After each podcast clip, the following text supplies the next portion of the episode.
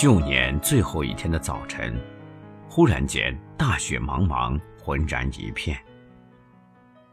我隔窗向外眺望，柔软的白雪作为这一年的终结，拉上了静悄悄的帷幕。大雪的后面是一片扩大无际的空无。我站立窗前良久，转了转疼痛的脖颈。颈椎立刻发出轻微的咔咔声。这疼痛已经持续绵延多日了，我无法写作，无法长时间坐着注视书本和电脑。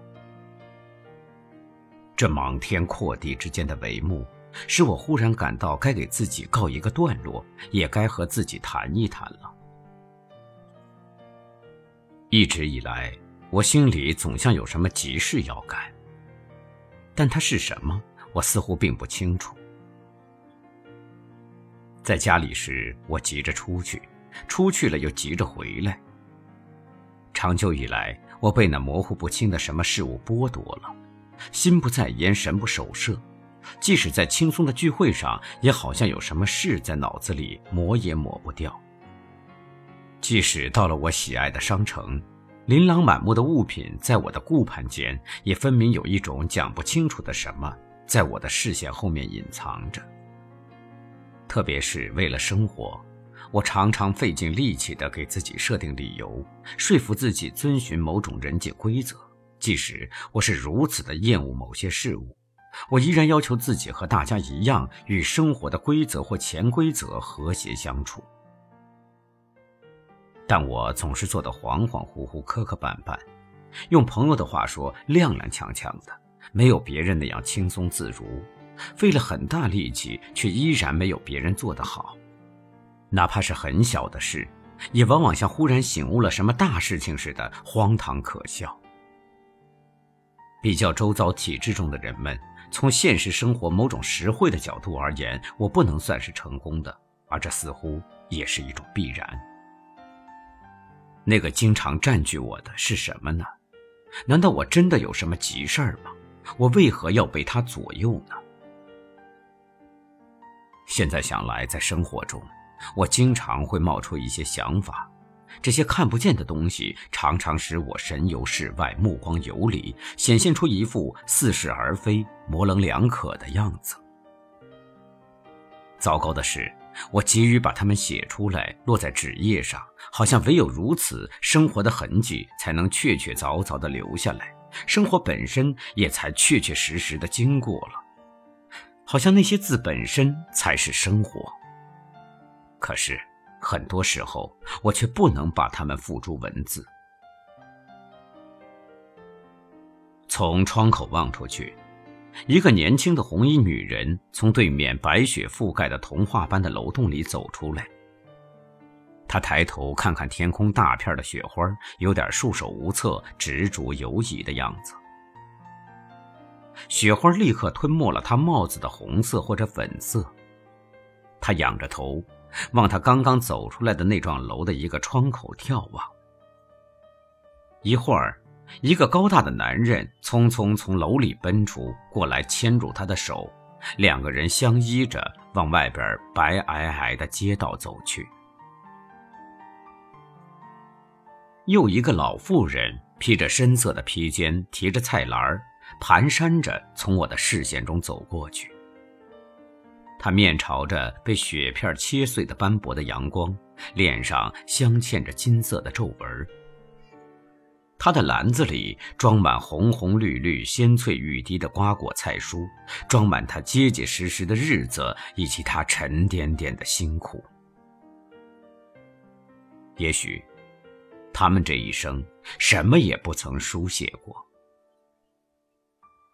写下来有那么重要吗？追问探究有那么重要吗？问题正是源于此吧。很多时候，我把思考生活当做了生活，理清生活的时间剥夺了生活本身的时间。我在想，那些若隐若现躲在我的目光后面的文字是什么呢？从外表上看，它们是一本本书，是追问和探究。可实际上，那些清晰的墨迹，那些凌乱的片段，它们算不上什么，他们永远抵不过生活本身的强大。而且，真实的事物写不写出来，都存在于那里，意义本身也存在于那里。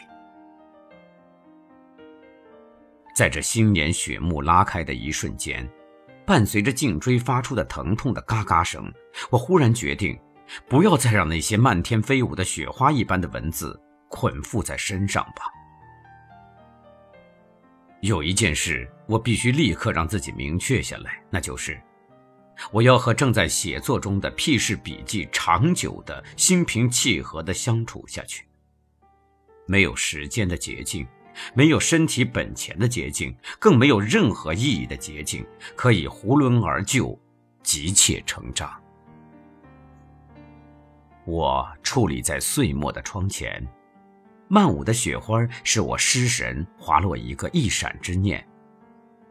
让我把它当做一个真爱的人，耐心的、长久的相处下去，彼此守候。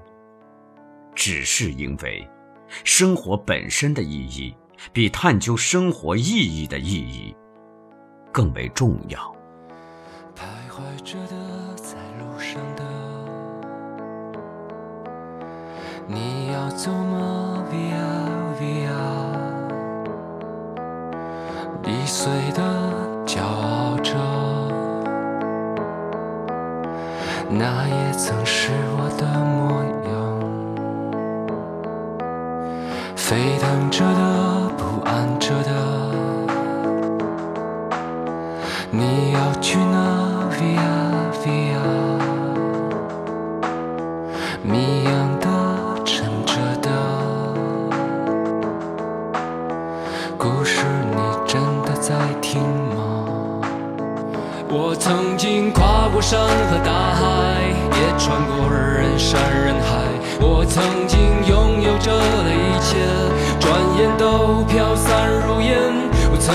失落、失望、失掉所有方向，直到看见平凡才是唯一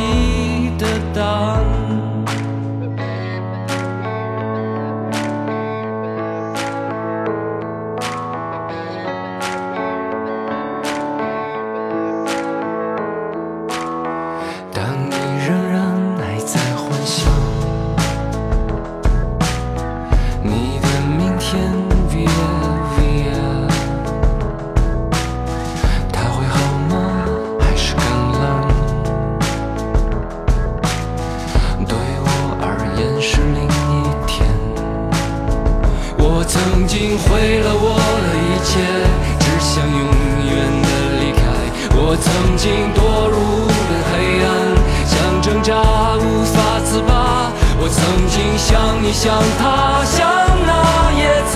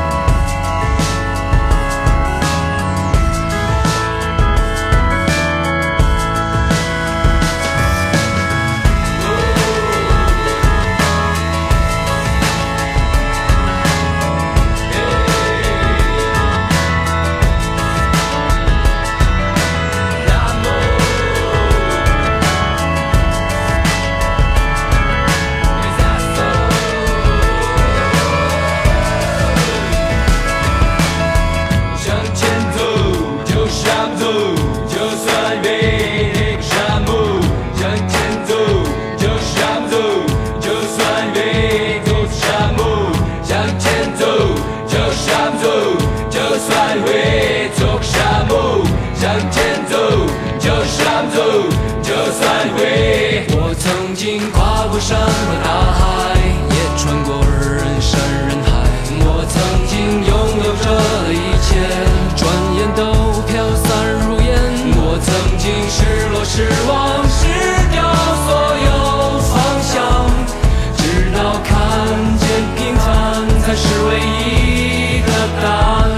曾经毁了我